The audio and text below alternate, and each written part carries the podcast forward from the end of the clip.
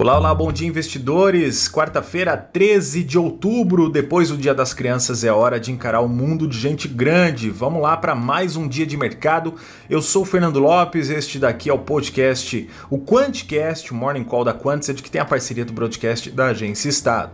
Hoje é dia de vencimento de contratos futuros. O índice futuro deixará de negociar o contrato V para negociar o contrato Z. Na agenda econômica temos os dados do índice de preços ao consumidor nos Estados Unidos.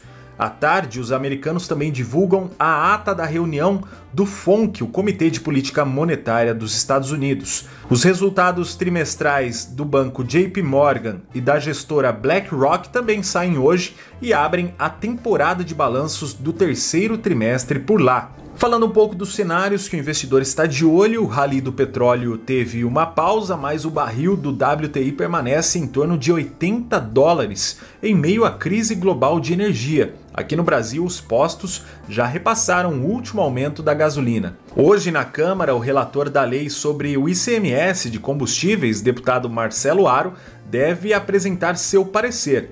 Falando um pouco de empresas, o fundador e CEO da Pet, Sérgio Zimmermann, disse ao Brasil Journal que não vendeu nenhuma ação da empresa. Na segunda-feira, os papéis da Pets caíram 6% após comunicado de que membros da empresa, do conselho da empresa, haviam vendido 857 mil ações em operações que movimentaram 22 milhões de reais. Rap Vida, a Fitch atribuiu o rating AAA a segunda emissão de debêntures no valor de 2 bilhões de reais. Estapar.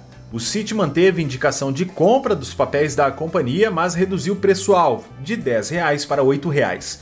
Segundo o relatório do banco, a empresa terá os seus custos financeiros sob pressão devido ao aumento da Selic.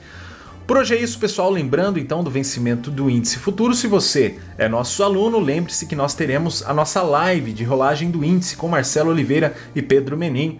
Os convites serão enviados nos grupos de alunos. Se você ainda não faz parte de nenhuma turma do curso Operando como Institucional, entre no nosso site, conheça o curso e opere com a gente.